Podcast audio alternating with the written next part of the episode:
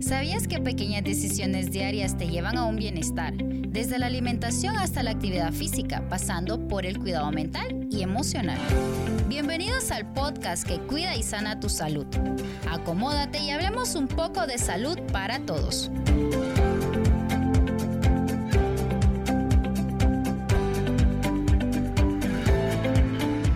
Hola, bienvenidos a una nueva edición de Salud para Todos, el espacio donde exploramos temas cruciales sobre salud integral, abordándolo desde la visión de los expertos de nuestra Universidad Nacional Autónoma de Honduras.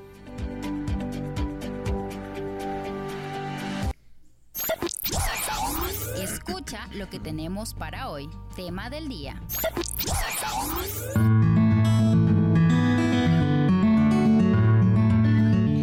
Hola, bienvenidos al podcast donde exploramos temas de bienestar, medicina preventiva y hábitos saludables para mejorar tu calidad de vida. Soy Carlos Alvarenga, tu anfitrión y guía en este viaje hacia una vida más saludable y plena. En el tema de hoy hablaremos del sarampión, una enfermedad altamente contagiosa que ha resurgido en algunos lugares del mundo a pesar de ser prevenible mediante la vacunación. El sarampión sigue representando un desafío para la salud pública. Hoy hablaremos del impacto del sarampión en la salud pública. Para hablar de este tema nos acompaña el doctor José Manuel Cueva, médico epidemiólogo con experiencia en el área de vigilancia epidemiológica nacional del Instituto Hondureño de Seguridad Social y profesor titular 2 de la Universidad Nacional Autónoma de Honduras. Bienvenido doctor Cueva a este programa Salud para Todos. Muy buenas tardes, muchas gracias por el recibimiento. Bien, antes de iniciar nos gustaría pues eh, detallarnos eh, qué es el sarampión, este, porque es una enfermedad que eh, bien lo mencionábamos, es prevenible y es gracias a la vacunación. Así es, el sarampión es una enfermedad viral que es transmitida por contacto con las personas que estén con esta enfermedad. generalmente es caracterizada por la presencia de fiebre y alteraciones o lesiones en la piel. Eh, es por esta razón que se contagia tan, tan rápidamente de una persona a otra por la cercanía, solamente con el contacto ya puede transmitirse y pasarse de una persona a otra. Y ahora que, estamos hablando de una nueva eh, epidemia que se ha, logrado eh, desarrollar porque no se ha vacunado a la gente, entonces, ¿qué representa esto para la OMS? ¿Qué, ¿Por qué se ha reportado esto como un aumento? Eh, en, estas, en esta enfermedad. Realmente la OMS empezó a reportar los ascensos de esta enfermedad desde 2023, reportando que en comparación al año 2022 aumentaron los casos en casi en un 50% en todo a nivel mundial. Eh, también es característico, este comportamiento se presentó en toda América, predominantemente en países como Canadá, Estados Unidos, Argentina. Y eso eh, ¿a qué nos lleva? ¿A qué nos lleva a reflexionar? Porque eh, estoy seguro que mucha gente de lo que está viendo en este caso, eh, cómo está el sistema, en tema en América, está así, pero en Centroamérica, ¿cómo estamos? Que es más o menos lo regional que tenemos aquí cerca. Así es. lo que más nos llama la atención a nosotros aquí en Honduras es un caso cercano que hubo confirmado aquí en Costa Rica. Este caso fue confirmado por la OMS en el, en enero, 2010, en enero el 19 de enero del 2024. aquí en Honduras no tenemos caso desde 1987 y es por esto pues que nos llama la, atención o llama a hacer una alerta a tener cuidados y aumentar la vigilancia para esta enfermedad. ¿Y esto qué significa, digamos, por el, tema de la situación del país? Eh, qué medidas se están tomando para controlarla eh, en cuanto al desarrollo de que esta enfermedad no se desarrolle mucho más. Así es. Eh, bueno, predominantemente la OMS está dando algunas asignaciones a todos los países que son parte de esta, de esta afiliación, eh, dando las indicaciones de aumentar la, la vacunación.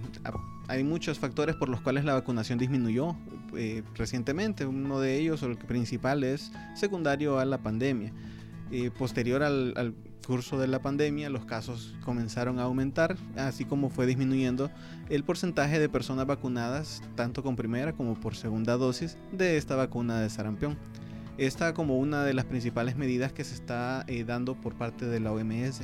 Aquí a nivel nacional se están dando algunas indicaciones de aumentar la vigilancia con respecto a, estas enfermedades eh, dermatológicas que causan también fiebre en todo esto que estamos desarrollando con este tema particularmente me llama la atención es eh, una enfermedad que eh, llama la atención, pero la que se ha controlado muy bien por, gracias a la vacunación. Pero, ¿qué registros se tienen de esta enfermedad como eh, el diagnóstico que se le puede dar a alguien y, las, y los síntomas que se presentan, ya que es una enfermedad que no ha estado tan presente para los doctores? Así es. La, los principales síntomas o lo que lo convierte en un una definición de caso es la presencia de fiebre y lesiones en la piel. Si alguna persona en su comunidad, en su casa, presenta alguno de estos síntomas, es importante acudir al médico para una evaluación inmediata y realizar exámenes para poder descartarlo. Actualmente, el Laboratorio Nacional de Virología aquí en Honduras está realizando las pruebas a todo paciente febril con lesiones dermatológicas, independientemente eh, el médico lo haya eh, sospechado no para realizar y descartar esta enfermedad. Y en todo este caso también, este, ¿cuál sería en, su mediana oportunidad, si se presentara el caso, cuáles serían las eh, recomendaciones por parte de los médicos para el tratamiento de este tipo de enfermedad? Lo mejor es buscar de manera inmediata el tratamiento. Si no se cuenta con la vacuna, buscar la vacuna, especialmente se encuentra eh, disponible para niños en el esquema del programa ampliado de inmunizaciones a nivel nacional. Sin embargo, también hay una vacuna para adultos, eh, la cual está indicada predominantemente para el personal en salud que está altamente expuesto a esta situación. Eh, además de promover la vacunación, se recomienda también el hecho de acudir lo más temprano posible, educando eh, haciendo conciencia a las personas que están a nuestro alrededor. Si identificamos que alguien tiene alguno de estos síntomas, pues invitarlo a, ir a un centro de salud, establecimiento de salud para su diagnóstico adecuado. Esto también particularmente llama poderosamente la atención también en cuanto a mm, cómo, qué se puede hacer como para medidas de prevención eh, para los niños, que una cosa es la, vacunación, entonces, eh, pero más o menos, ¿cómo se manejaría, digamos, en los adultos que no se vacunaron con eso? Eh, sí, lo más adecuado es acercarse a los establecimientos de salud, de la Secretaría de Salud, para poder eh, consignar el, hecho de que no se hayan vacunado y ver si amerita o no, o si es plausible aplicarle la vacuna del sarampión para adultos. Entonces, eh, estamos hablando que se ha manejado un caso en Centroamérica y se están manejando varios casos en América Latina.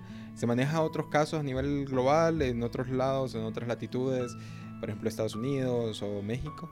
Así es, el aumento ha sido más fuerte en los países, por ejemplo Estados Unidos y, países europeos. Es donde a nivel mundial más incremento de casos ha habido.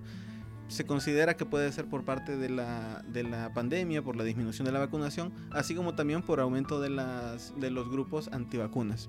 Entonces estamos hablando que ha habido este movimiento antivacunas, está causando este furor de decir que, esas, esas em, anonimatos que se ha hecho en cuanto a decir que la vacuna puede producir un tipo de, de, autismo, en otros casos han mencionado que eh, pues, eh, en varones genera esterilidad, entonces, ¿qué es lo importante que tenemos que destacar en cuanto a decirle a los los pacientes en cuanto a que las vacunas son seguras y que sí sirven para controlar este tipo de enfermedades. Es importante saber que las vacunas antes de ser, antes de ser eh, publicadas para la población en general son eh, fuertemente estudiadas antes de aplicarse en humanos.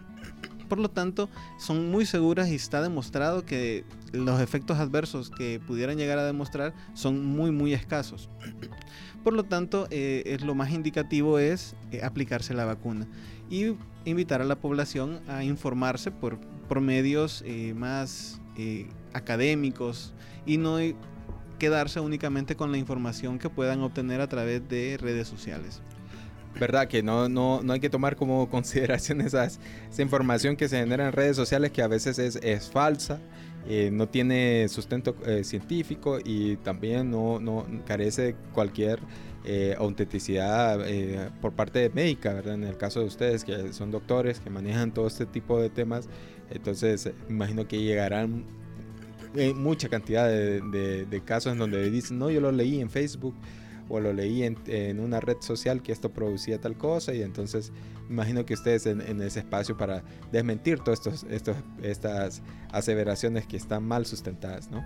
Así es, las redes sociales se han convertido en una fuerte, un fuerte medio de, difusión de información en la cual cualquier persona puede publicar lo que sea.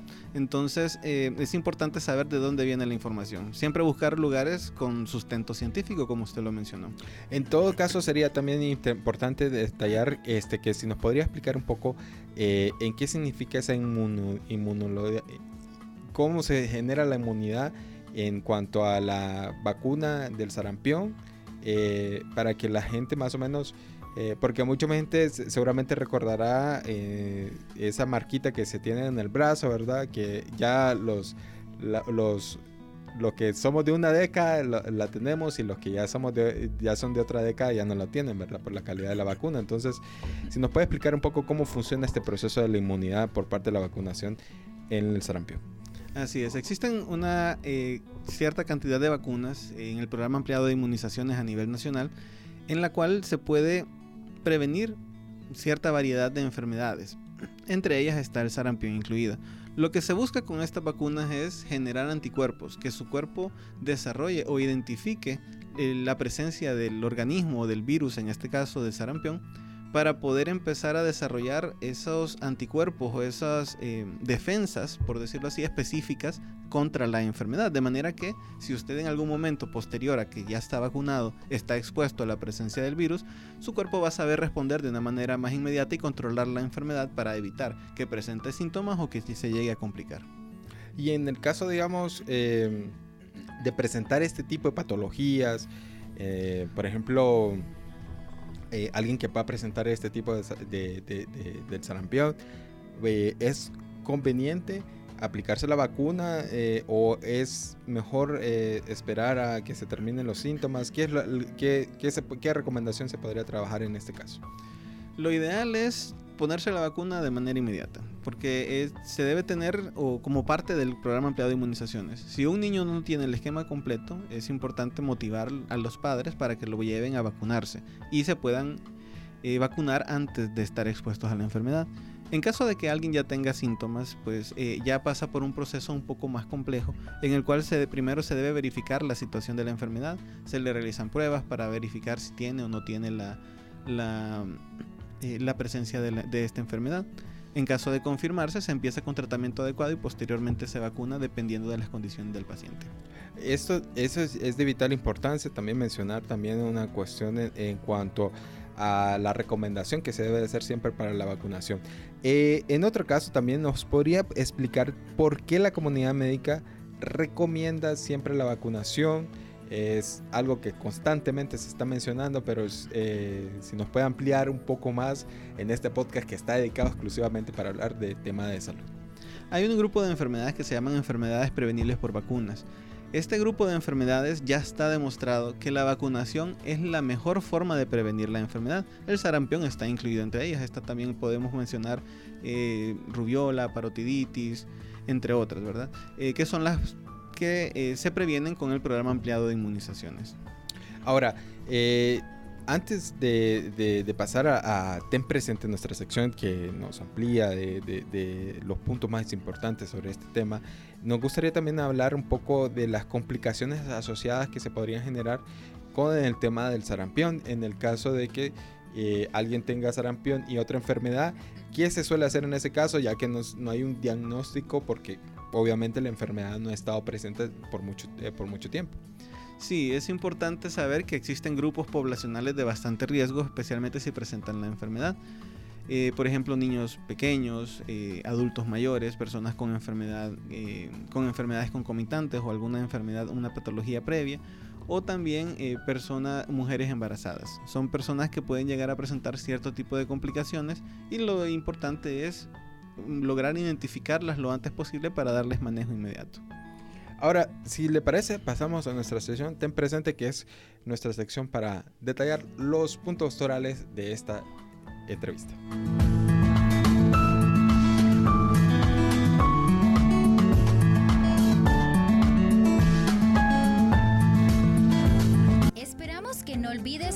En este podcast, pero no te puedes ir sin antes tener en cuenta estos puntos importantes.